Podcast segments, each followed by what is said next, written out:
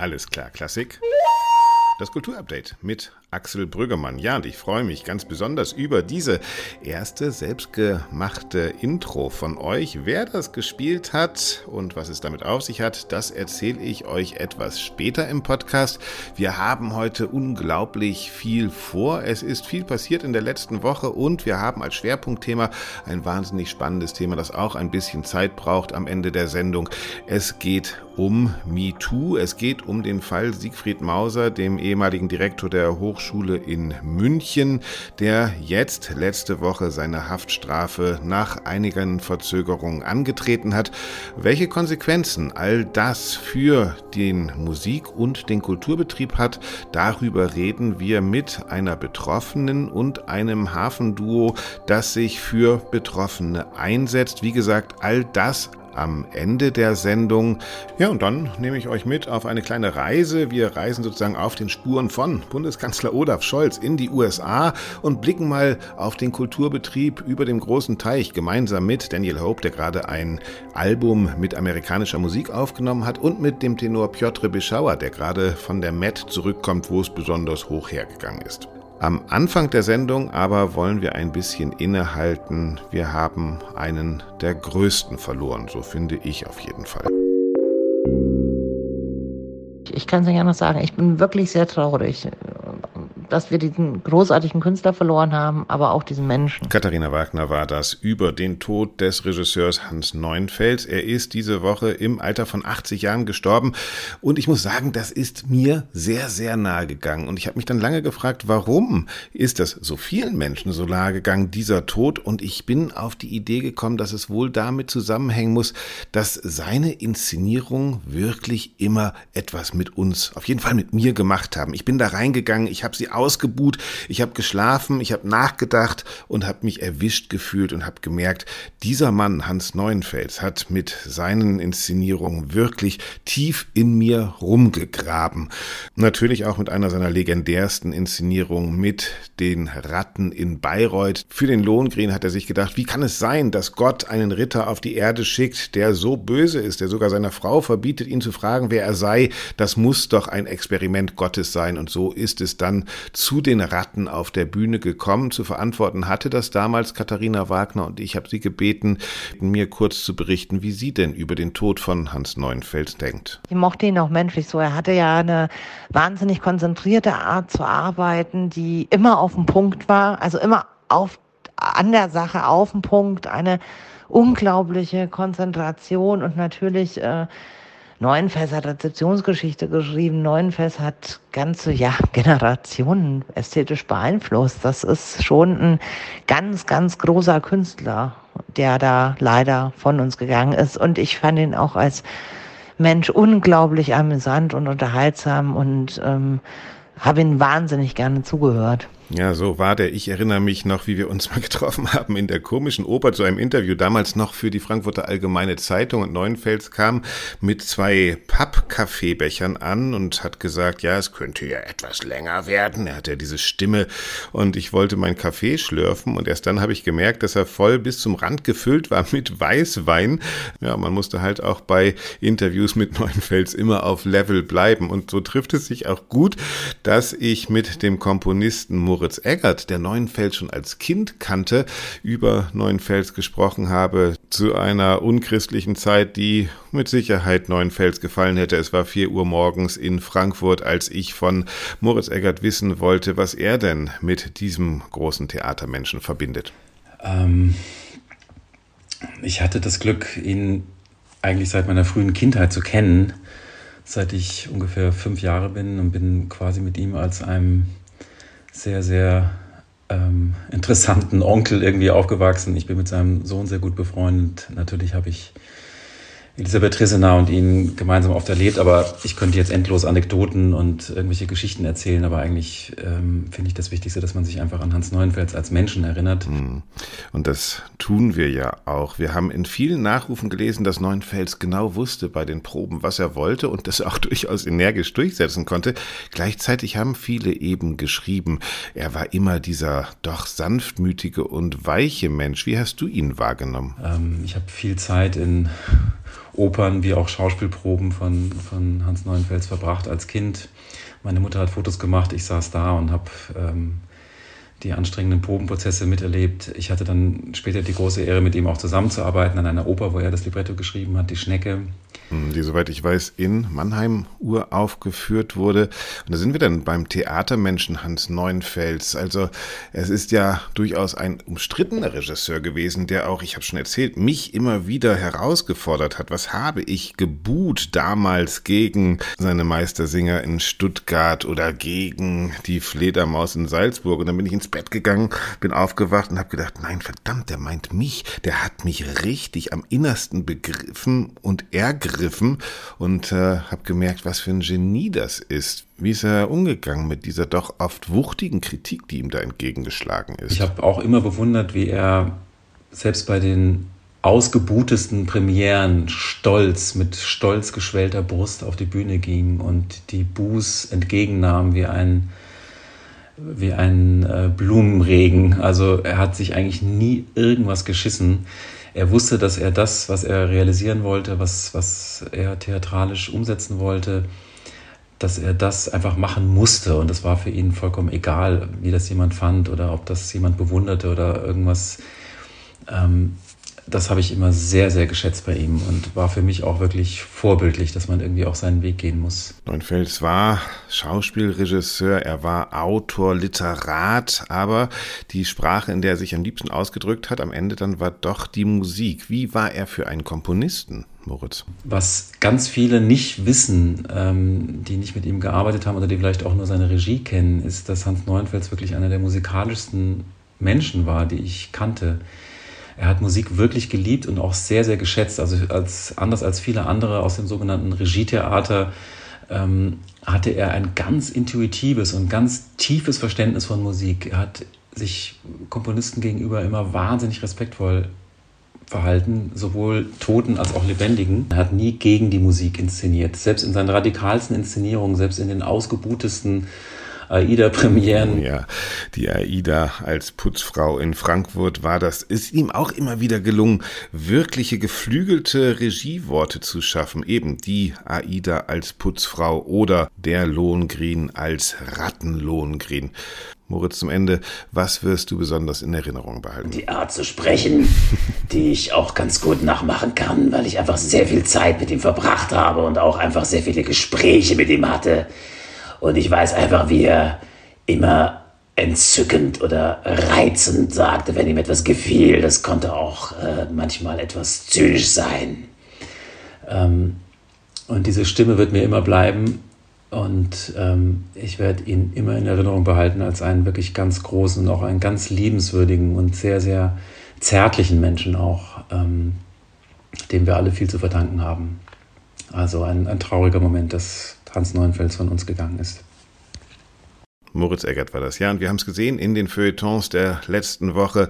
Wirklich, die Betroffenheit war gigantisch groß über das Ableben von Hans Neuenfels. Und wie gesagt, ich glaube, das liegt wirklich daran, dass wir alle Inszenierungen im Kopf haben, die uns so getroffen haben. Ich habe Vera Nemiro war die Regisseurin sie inszeniert in der Wiener Staatsoper überall in der Welt, auch gebeten, ihre Gedanken zu Hans Neuenfels aufzuschreiben. Es ist ein großer Essay geworden, den sie mir dann als Sprachnachricht geschickt hat. Wir hören mal rein in ihre Erinnerung. Im Jahre 2005 inszenierte ich mit Rigoletto meinen ersten Verdi am Luzerner Theater und hatte Generalprobe, als Hans Neuenfels in den intimen Zuschauerraum kam. Er war gemeinsam mit seiner Frau Elisabeth Trissener nach Luzern gekommen, um über sein autobiografisches Buch zu sprechen. Luzern war die Stadt, die am Anfang seines langen künstlerischen Lebenswegs stand. Er applaudierte leidenschaftlich nach dem ersten Teil, und als die Probe zu Ende war, umarmte er mich und raunte Gut so. Am freien Tag zwischen Generalprobe und Premiere gab man im Theater die Derniere von Cosi fan tutte in der Inszenierung meiner Kollegin Tatjana Gürbatscha. Danach, beim fröhlichen Beisammensein im Hause des Intendanten bei einem Glas Riesling, saßen wir, Tatjana und ich, Hans Neuenfels gegenüber und sprudelten wie zwei Fontäne. Wie großartig wir seine Arbeit finden, wie stark er uns in unserem Werden geprägt hat. Tatjana redete über Mozart, Vera über Verdi. Neuenfels trank Wein und schwieg, schließlich sah er uns an und sagte So, so, Frauen also, junge Frauen, gut so. Wenn ich mir meiner Sache unsicher bin, so höre ich es raunen. Gut so. Es ist gut so. Jetzt, da Sie bei Verdi und Mozart sind, Hans Neuenfels, werden Sie uns zu Ende denken. Wir trauern in Liebe und Dankbarkeit. Vera Nemirova, Köln, 8. Februar 2022. Die Erinnerungen von Vera sind so ausbordend, aber auch so wunderschön, dass ich mich entschlossen habe, sie am Ende des Podcasts noch einmal in ganzer Länge zu senden. Wenn ihr also mehr hören wollt, am Ende geht es weiter. Dann geht es auch um Regiefragen, um Inspiration der Regiearbeit und natürlich um die großen Komponisten, um Verdi und um Mozart, die Hans Neuenfels immer wieder beeinflusst haben.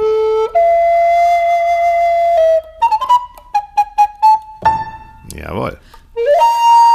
Das war, ihr habt es natürlich wieder erkannt, unser aktuelles Intro in einer Version für Blockflöte, aber gespielt nicht von irgendjemanden, sondern von Elisabeth Champollion. Sie ist eine großartige Blockflötistin und sie hat auch ein Ensemble, das Ensemble Prisma. Ich habe es öfters gehört. Großartige alte Musik mit wirklich abgefahrenen und spannenden Projekten und natürlich jeder, der uns ein Intro schickt, des Musik stellen wir hier auch vor. Hören wir mal rein in das neue Album Il Transilvanio von Prisma.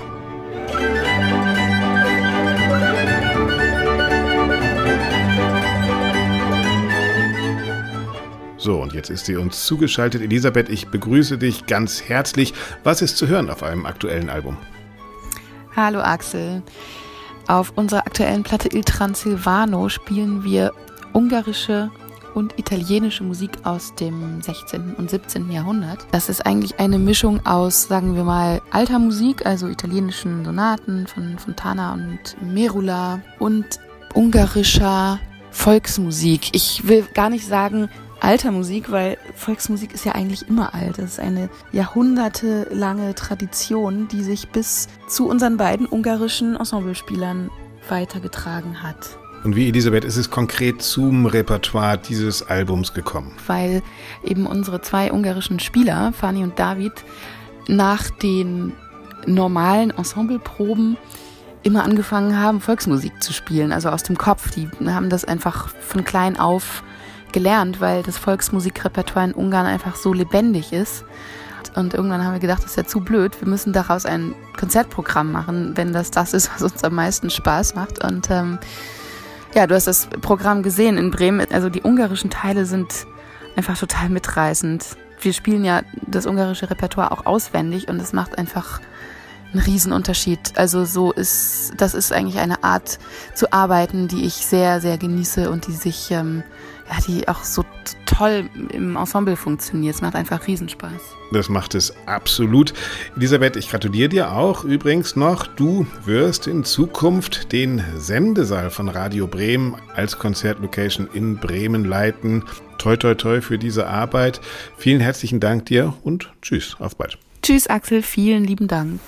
Vielen herzlichen Dank für dieses Intro. Elisabeth Champollion vom Ensemble Prisma. Und ihr könnt natürlich alle auch mitmachen. Wir warten auf eure Einsendung. Die Noten zu unserem Intro gibt es auf unserer Homepage www.allesklarklassik.de und eure MP3 oder WAV-Datei könnt ihr schicken an redaktion.allesklarklassik.de www.ftf.de. Alle Infos auch nochmal in den Shownotes zur Sendung. Ich freue mich drauf und wir hören nochmal ein bisschen rein bei Prisma.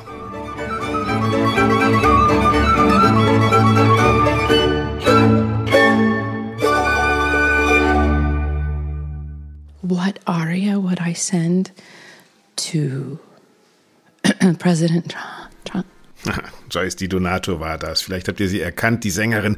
Ich habe sie vor einiger Zeit, da war Donald Trump noch im Amt, gefragt, was sie denn für Donald Trump singen würde. Und ihr ist nur eingefallen, was sie singen würde, wenn er nicht mehr im Amt ist. After the Trump. Yeah, okay. I've made note. I've made note. Halleluja!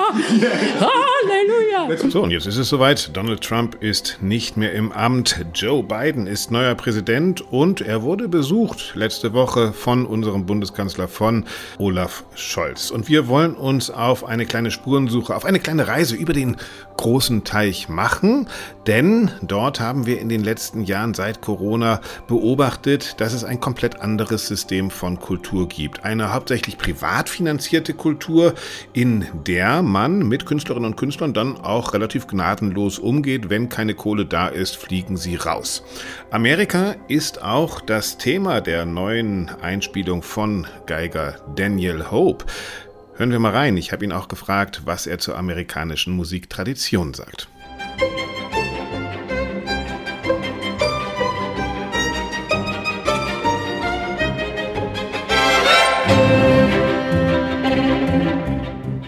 Ich bin überzeugt, dass amerikanische Musik die Verkörperung ist vom amerikanischen Leben. Und das heißt Flexibilität, Anpassung und die Fähigkeit, kontinuierlich etwas zu erschaffen und neu zu gestalten. Für mich ist die wichtigste musikalische Säule die afroamerikanische.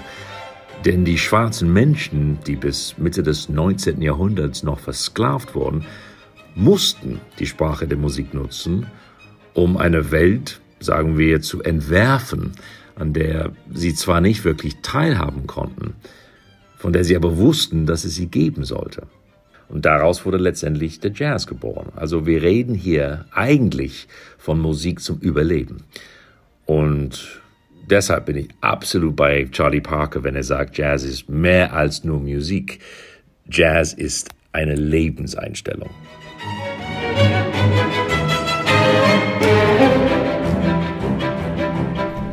Ich wollte von Daniel Hope aber auch wissen, wie er auf die aktuelle Situation in Amerika schaut. Nun, ich spiele seit 20 Jahren regelmäßig in Amerika. Ähm, ich habe 16 Jahre lang ein Musikfestival in Savannah, Georgia mitgeleitet.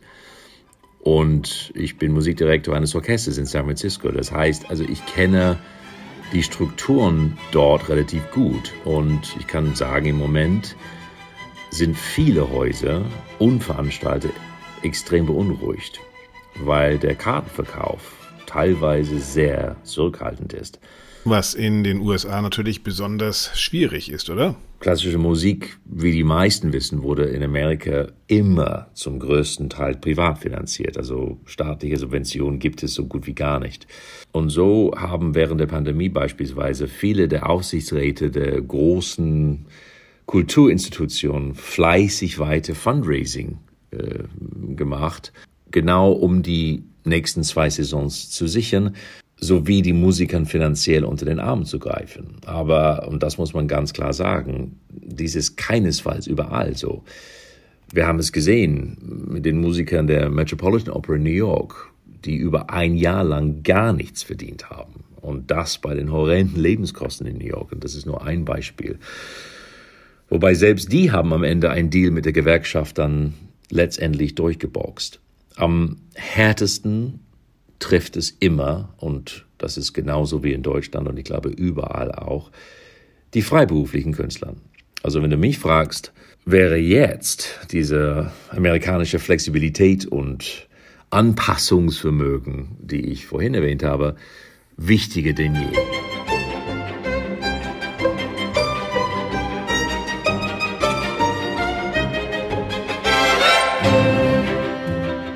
Daniel Hope war das über das musikalische Leben in den USA. Sein neues Album America ist gerade herausgekommen. Mehr dazu in den Show Notes. Ja, und wie genau das an der Metropolitan Opera gegangen ist, das habe ich Piotr Beschauer, den Tenor, gefragt, denn der kommt gerade aus New York. Nur zur Erinnerung nochmal, Peter Gelb, der Intendant der Metropolitan Opera, hat sein Orchester mehr oder weniger vor die Tür gesetzt, als keine Kohle da war durch Corona und der Chefdirigent Yannick Neset-Seguin, der hat Urlaub gemacht und eigene Alben aufgenommen und sich nicht wirklich vor sein Orchester gestellt. All das waren relativ unschöne Szenen. Piotr Beschauer hat trotzdem gute Nachrichten aus den USA. Ich habe ihn bei der Österreich-Premiere meines Wagner-Films getroffen. Du kommst gerade aus Amerika. Ja. Wie ist die Stimmung an der Met jetzt? Sehr angespannt, äh, aber sind irgendwie die Leute sehr positiv. Also super organisiert alles äh, von Peter Gelb und äh, ja, es läuft gut, aber sind alle sehr angespannt man hat ja am Anfang der Pandemie den Eindruck gehabt, man sieht die Unterschiede der Systeme. Und irgendwie scheint erstmal alles zusammengebrochen zu sein mhm. in Amerika. Ja. Viele Musiker wurden erstmal auf die Straße gesetzt. Sind die alle wieder zurück? Naja, die Straße ist ja vielleicht zu weit, aber die Orchester wurden tatsächlich aufgelöst. Und äh, Met schließt äh, für 18 Monate. Das ist äh, sowas in Europa nicht der Fall also es gibt keine Alternativen, so wie in Europa. Man kann nicht teilweise spielen, man kann nicht nur ein bisschen Förderungsgelder nehmen und Weil so. Weil es immer um Kohle geht auch. Ja, es ja. geht einfach. Und deswegen diese Angespanntheit. Aber tatsächlich, der Peter Gelb hat mir gesagt, dass die von Anfang der Spielzeit alles gespielt haben.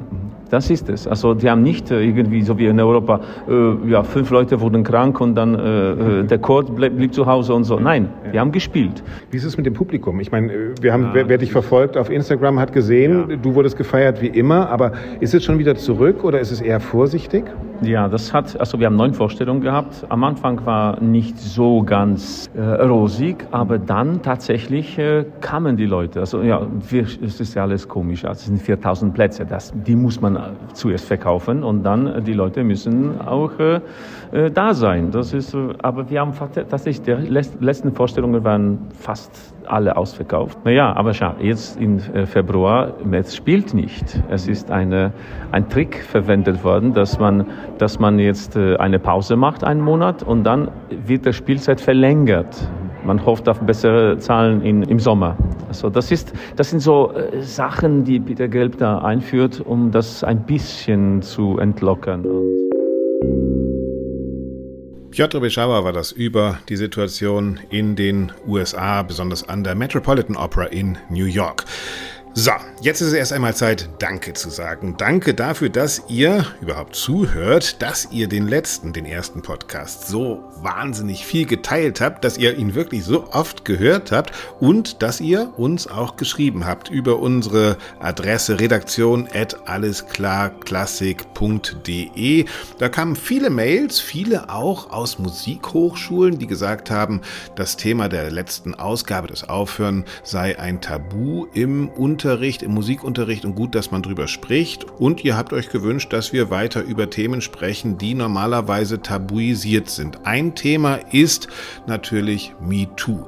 Es gibt einen traurigen aktuellen Anlass, Letzten Montag hat Siegfried Mauser seine Haftstrafe angetreten. Der ehemalige Rektor der Münchner Musikhochschule wurde verurteilt wegen sexueller Nötigung.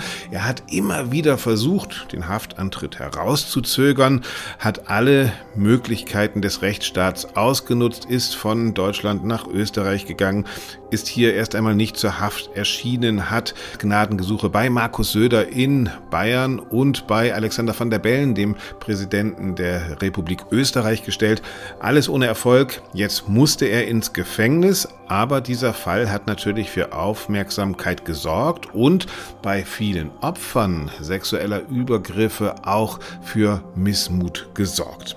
Ich habe letzte Woche angekündigt, dass wir über diesen Fall reden werden und auch da haben mich einige Mails erreicht, unter anderem eine Mail von der Pianistin Schoko Kurur, die mir geschrieben hat, dass sie vor zehn Jahren selber Opfer sexueller Gewalt geworden ist. Ihr Professor hat gesagt, sie müsse am Nachmittag nochmal vorbeikommen, einige Noten abholen und dann kam es zu fürchterlichen Übergriffen. Der Fall wurde damals aufgegriffen in den Medien, der Professor allerdings nicht verurteilt. Das war vor MeToo. Wir wissen nicht, wie das Gerichtsverfahren heute ausgegangen wäre. Trotzdem fand ich es unglaublich spannend, was Frau Kuroe mir geschrieben hat. Und ich freue mich, dass sie jetzt bereit ist, mit uns zu sprechen. Einen schönen guten Tag. Ja, guten Tag.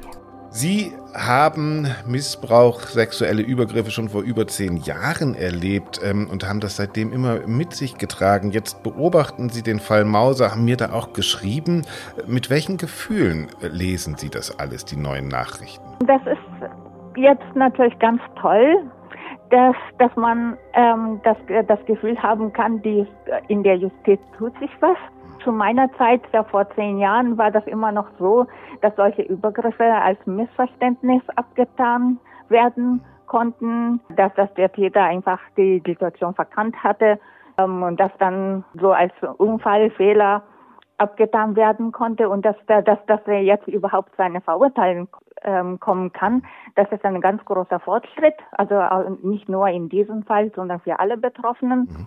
Wie ist denn Ihre Erfahrung in den letzten zehn Jahren mit öffentlichen Stellen? Sie reden auch öffentlich öfter davon, dass Sie sagen, ja, ja, überall sagen die Menschen, wir wollen drüber reden und sprechen Sie ruhig und Opfer sollen gehört werden. Aber Sie haben das in einer Mail an mich mit einem schönen Bild verglichen. Sie haben gesagt, man rennt nicht gegen Wände, sondern man rennt gegen Gardinen.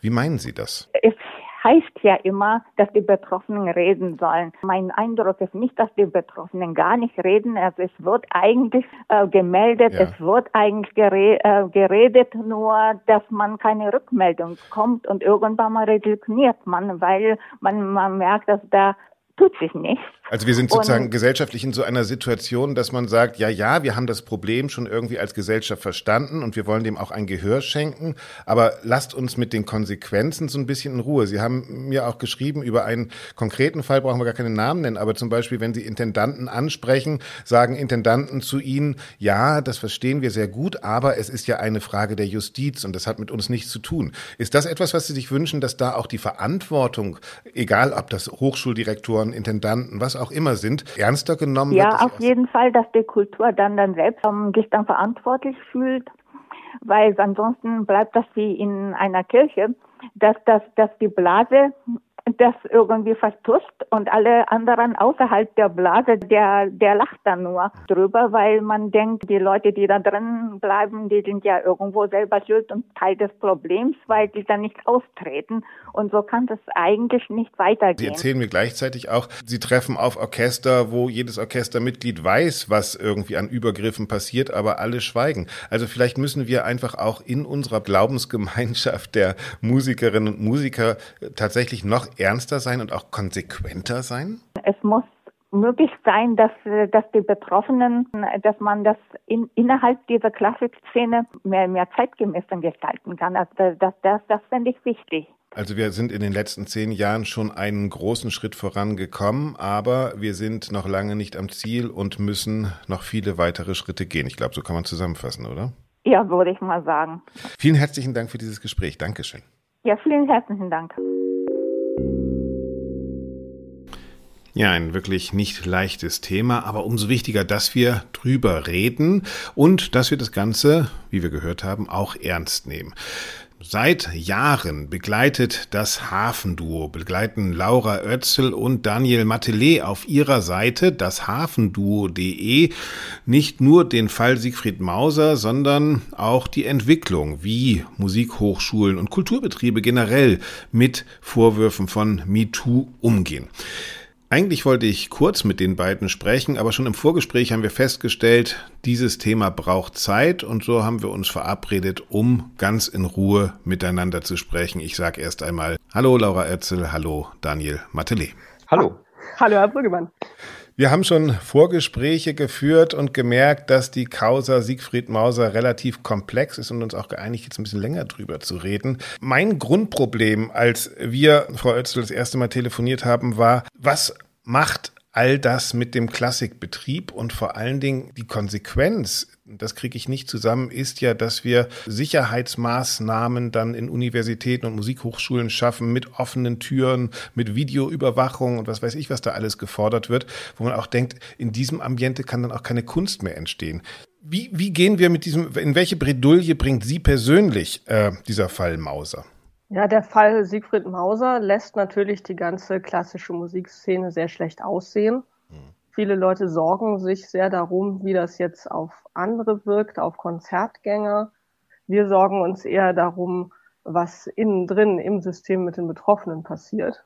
Wir schätzen sehr den künstlerischen Einzelunterricht, der auch in einem Umfeld der Sicherheit stattfinden sollte. Und dazu gehören meiner Meinung nach nicht unbedingt äh, offene Türen und Videokameras. Aber bei unseren Recherchen haben wir viel mit Betroffenen gesprochen, die genau das fordern. Mhm. Und wenn ich deren Geschichten kenne, dann weiß ich auch, warum die das fordern. Ich glaube, das ist ja auch symptomatisch für derartige Diskussionen, Herr Matele, dass wir denken, der Fall Siegfried Mauser, allein das zeigt ja schon, da ist ein Fall Siegfried Mauser. Aber aus Ihrer Erfahrung heraus und das, was Sie auf Ihrer Seite auch berichten, ist das nicht nur ein Fall Siegfried Mauser, sondern es sind Hunderte, wenn nicht Tausende Fälle tagtäglich an europäischen Musikhochschulen. Ja, es ist ganz bestimmt kein Einzelfall. Dafür haben wir mittlerweile auch zu viele Geschichten von Betroffenen gehört. Es muss nicht immer der sexuelle Missbrauch sein.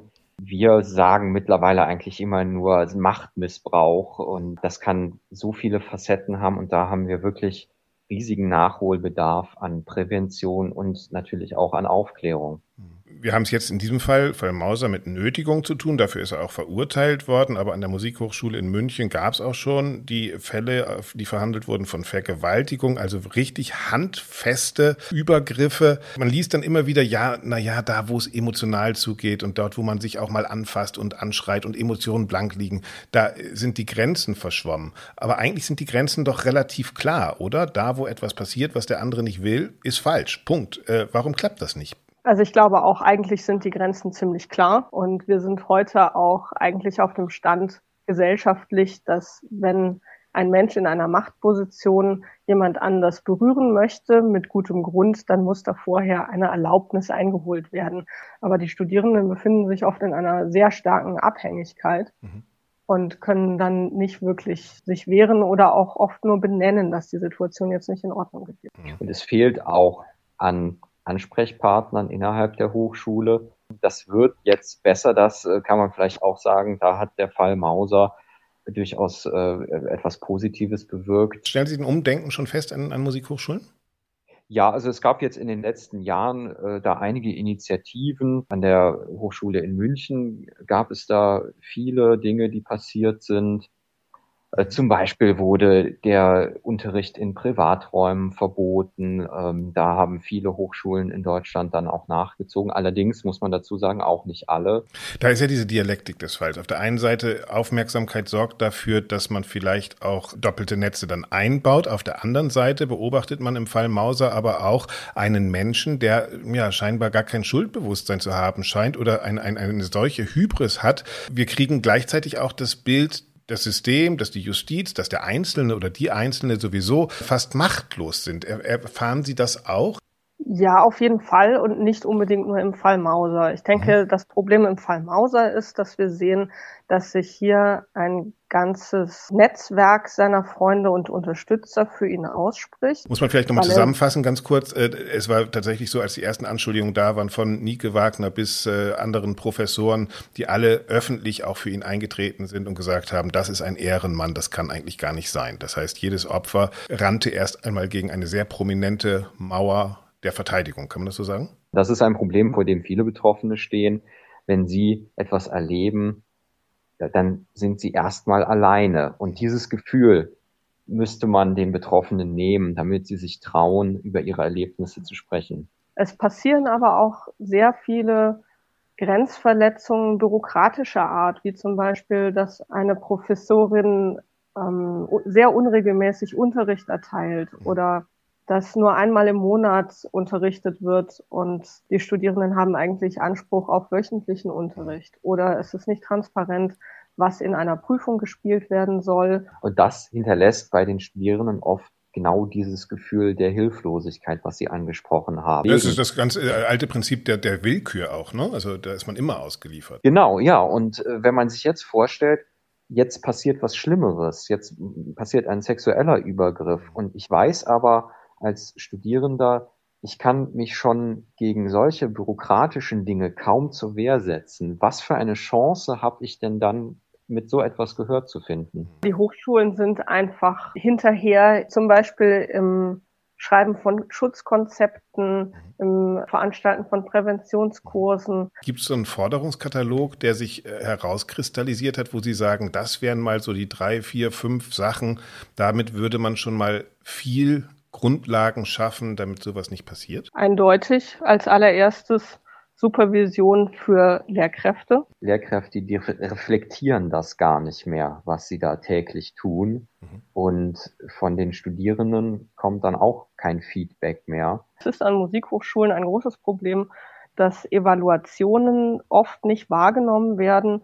Wir haben ja sehr kleine Klassen, oft unter zehn Personen. Und wir kennen auch Geschichten, wo Studierende hinterher massive Nachteile hatten, weil sie an einer Evaluation teilgenommen haben. Wir hatten in der letzten Woche Hartmut Welcher, da ging es um den Fall Daniel Barenbäum und der hat gesagt, naja, Sie stellen sich doch nicht wirklich vor, dass Daniel Barenbäum eine Supervision macht, sich in Stuhlkreis setzt mit Flipcharts und Innen- und Außenretrospektive und 180 Grad Dings.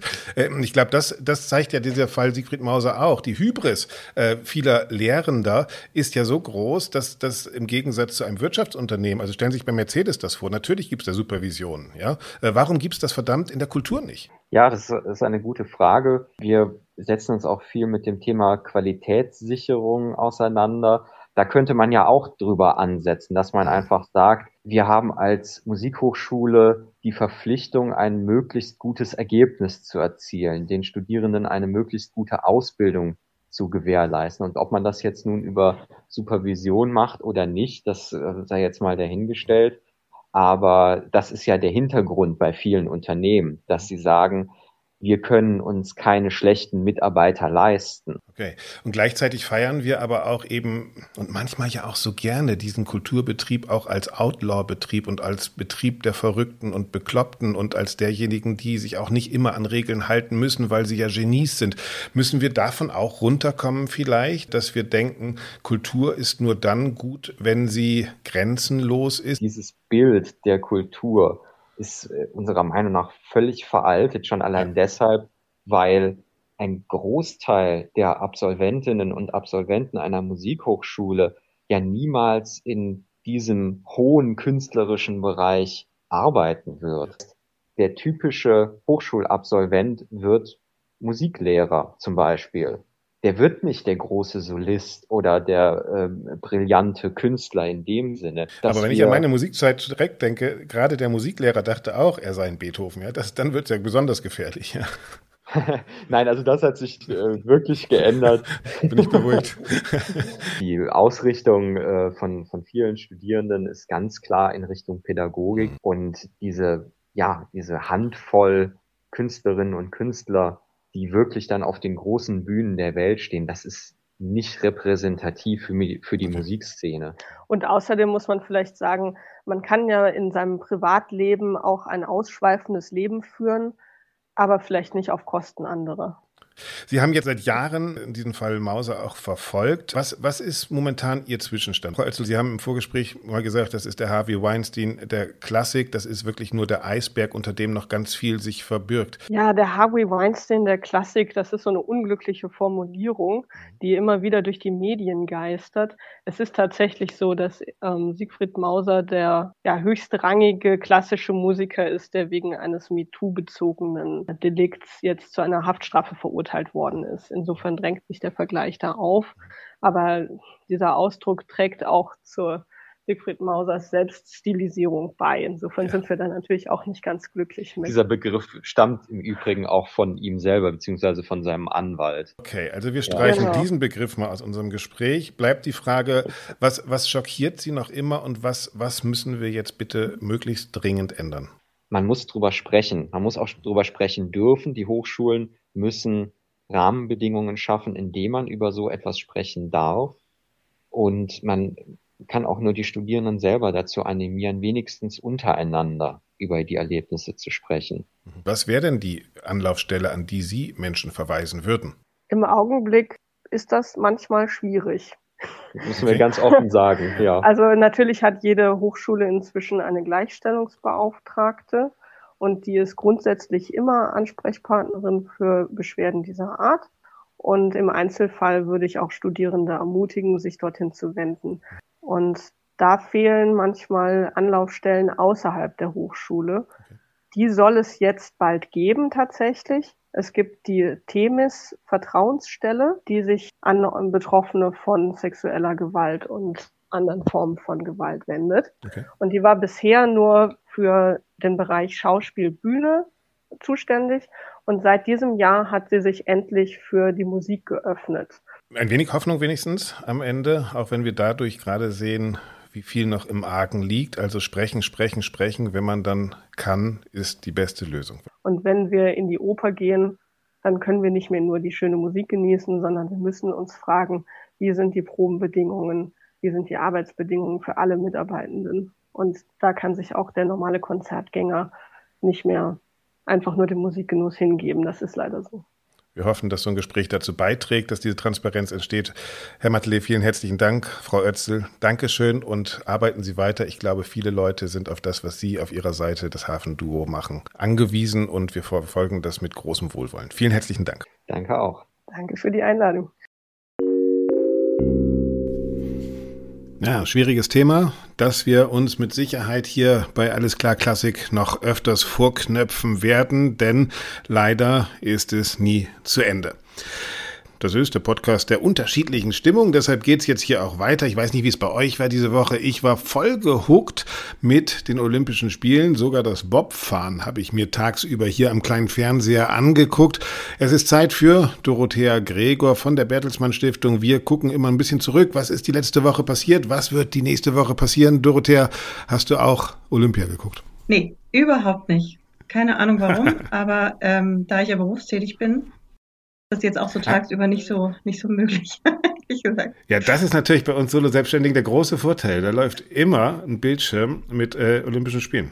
Außer die Eröffnung, die habe ich nicht geguckt, weil China-Boykott. Logo. Die Musik war zu gut. Die war einfach zu gut. Hast du das gehört? Das war wirklich das war Best of Classics und ähm, Österreich ist einmarschiert mit Libiamo äh, von Verdi. Dann gab es noch die ungarischen Tänze und Beethovens Fünfte.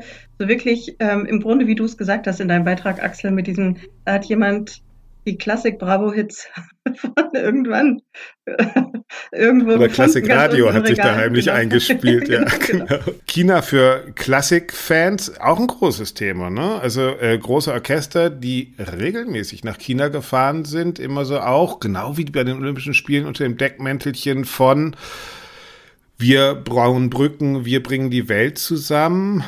Heute muss man schon fragen, ob es nicht dann doch immer auch eine Propagandaveranstaltung ist. Wie siehst du das?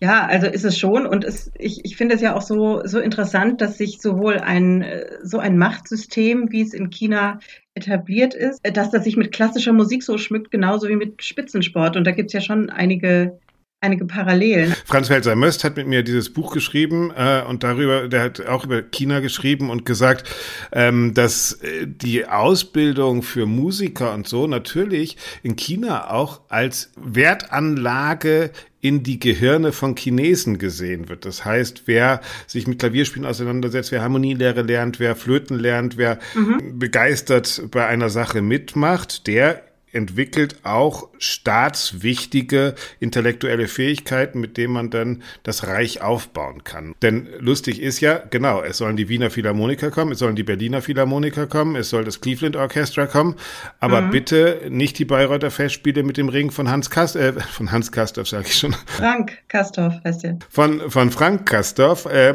weil da würde man sich, da würde sich die, die Führungsriege in China äh, lebend im Grab umdrehen, ja. In dem Fun-Magazin war diese Woche auch ein super Artikel dazu, der, der ist sehr empfehlenswert, den können wir ja auch verlinken. Und da finde ich auch den Aspekt. Welcher.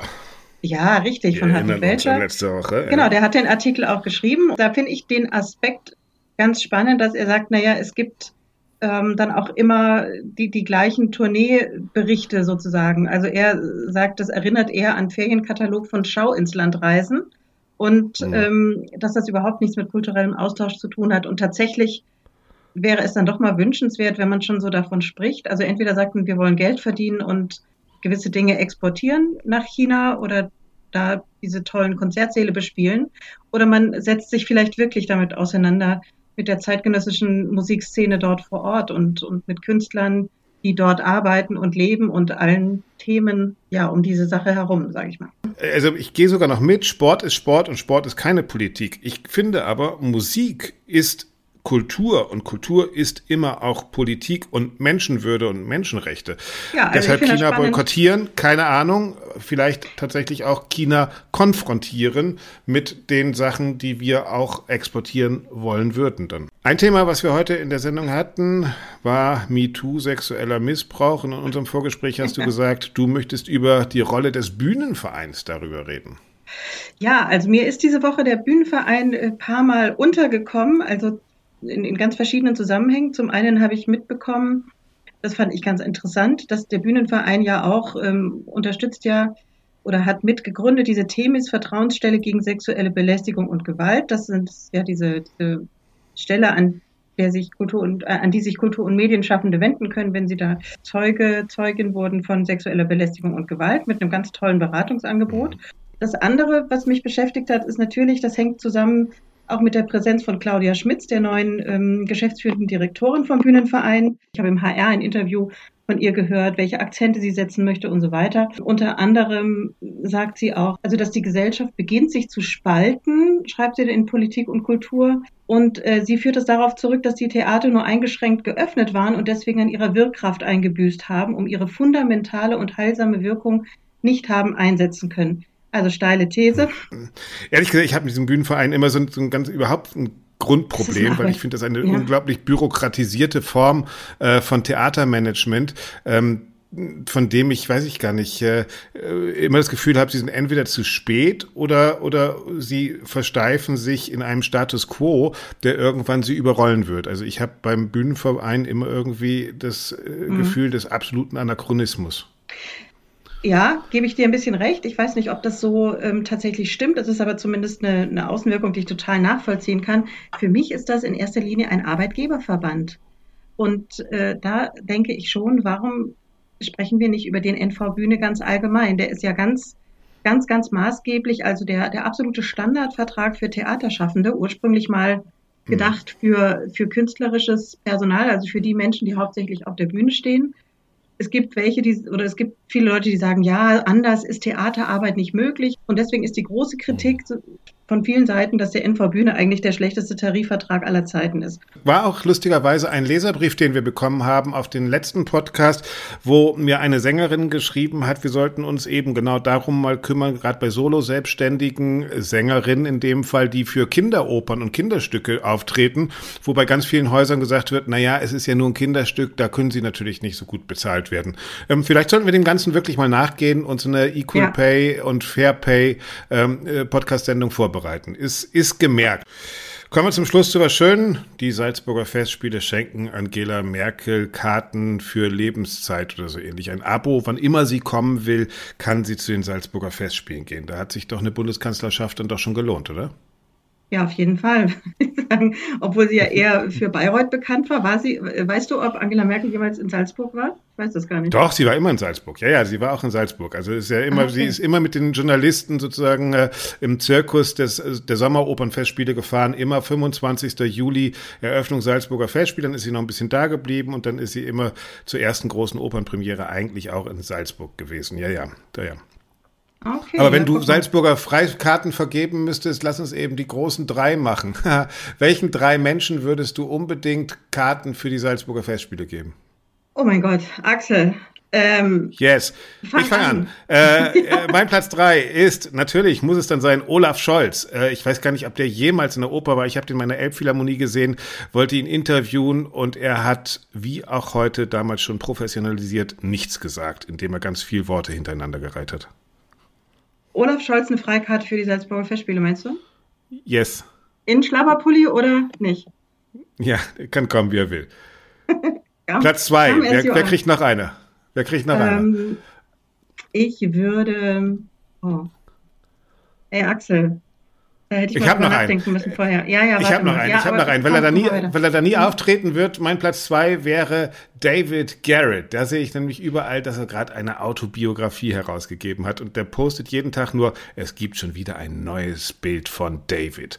Äh, und das wird auch in der Biografie sein. Schonungslos und offen. Ähm, da er bei den Salzburger Festspielen nie auf der Bühne stehen wird, schenken wir ihm eine Karte fürs Publikum.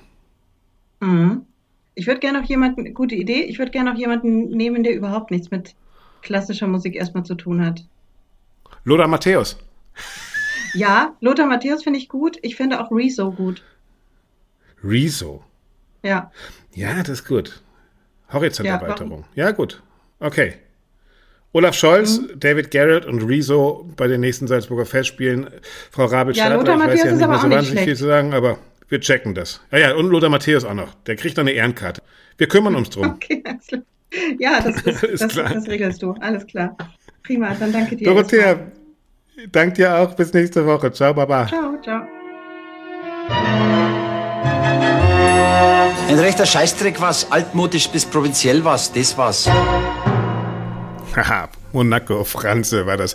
Übrigens, böse Kritiker. Einige von euch haben mir geschrieben, Brüggemann, warum bist du nicht so böse wie in deinem Newsletter bei Crescendo? Übrigens, da kann man ihn kostenlos abonnieren, crescendo.de. Ja, warum bin ich nicht so böse? Weil das geschriebene Wort vielleicht pointierter sein kann.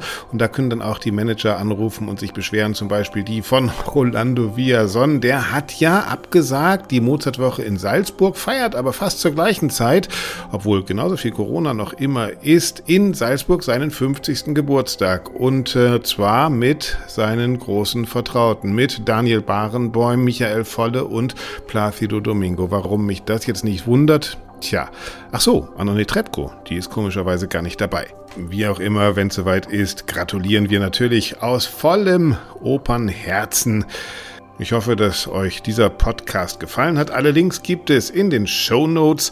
Wir hören uns nächsten Samstag wieder und es bleibt dabei, wenn ihr uns helfen wollt, bitte gerne drüber reden, bitte gerne den Link einfach teilen. Das würde uns wahnsinnig freuen und natürlich auf unserer Homepage www.allesklarklassik.de erinnere ich nochmal dran, gibt es die Noten zum Mitmachen. Spielt unseren Jingle und wir stellen euer neues Album vor. Anregungen, Kritik, Fragen könnt ihr uns auch gerne schicken an redaktion at allesklarklassik in einem Wort.de. So, das war's für diese Woche. Nein, stopp, noch nicht ganz. Vera Nimirova wird gleich noch zu hören sein mit ihrem Nachruf auf Hans Neuenfels. Aber ich sag schon mal, bis nächste Woche und haltet die Ohren steif.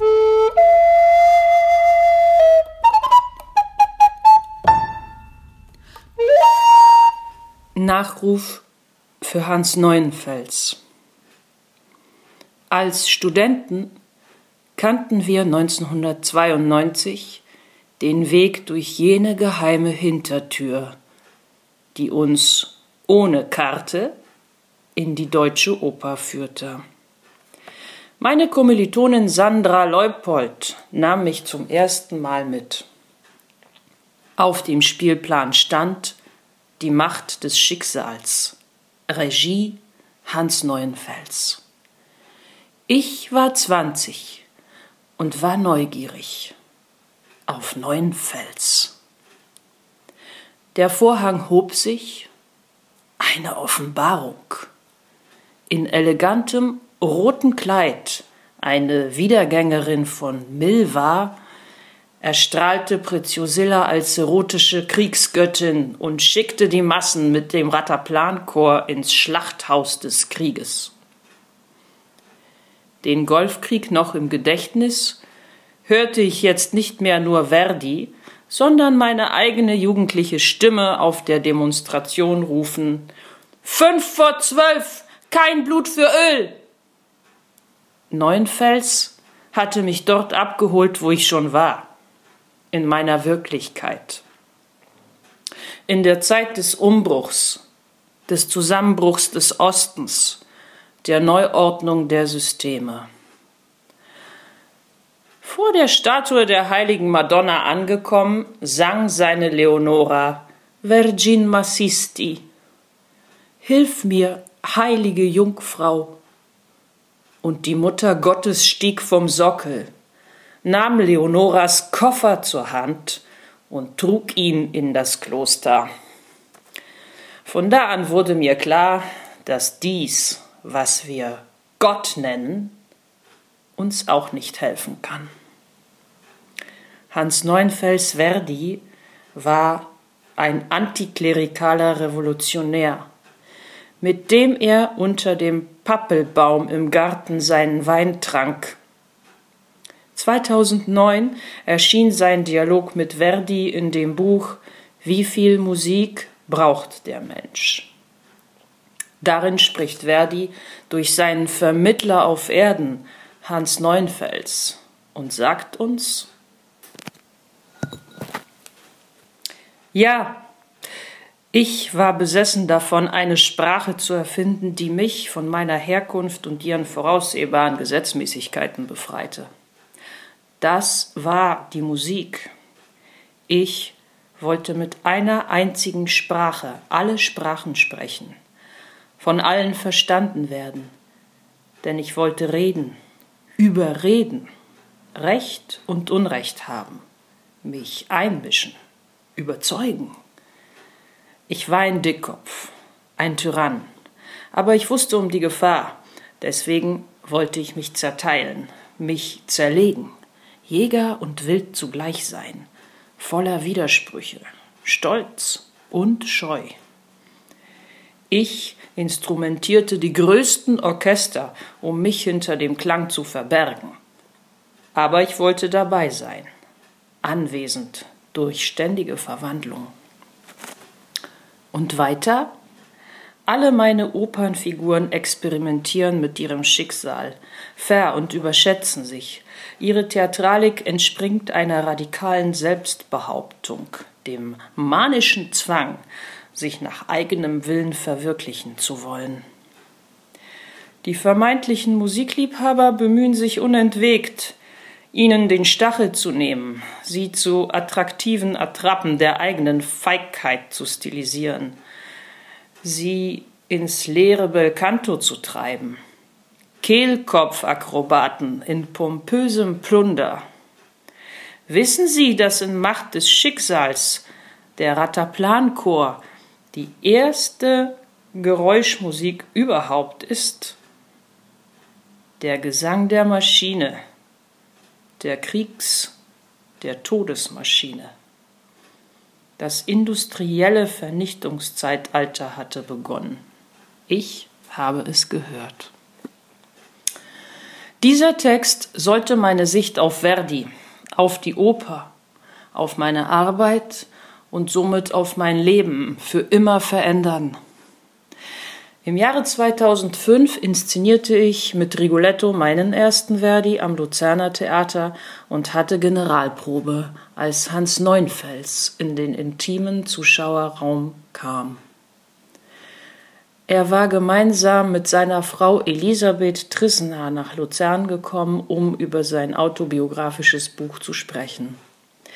Luzern war die Stadt, die am Anfang seines langen künstlerischen Lebenswegs stand. Er applaudierte leidenschaftlich nach dem ersten Teil, und als die Probe zu Ende war, umarmte er mich und raunte Gut so. Am freien Tag zwischen Generalprobe und Premiere gab man im Theater die Derniere von Cosi fan tutte in der Inszenierung meiner Kollegin Tatjana Gürbatscha. Danach beim fröhlichen Beisammensein im Hause des Intendanten bei einem Glas Riesling saßen wir, Tatjana und ich, Hans Neuenfels gegenüber und sprudelten wie zwei Fontäne. Wie großartig wir seine Arbeit finden, wie stark er uns in unserem Werden geprägt hat. Tatjana redete über Mozart, Vera über Verdi.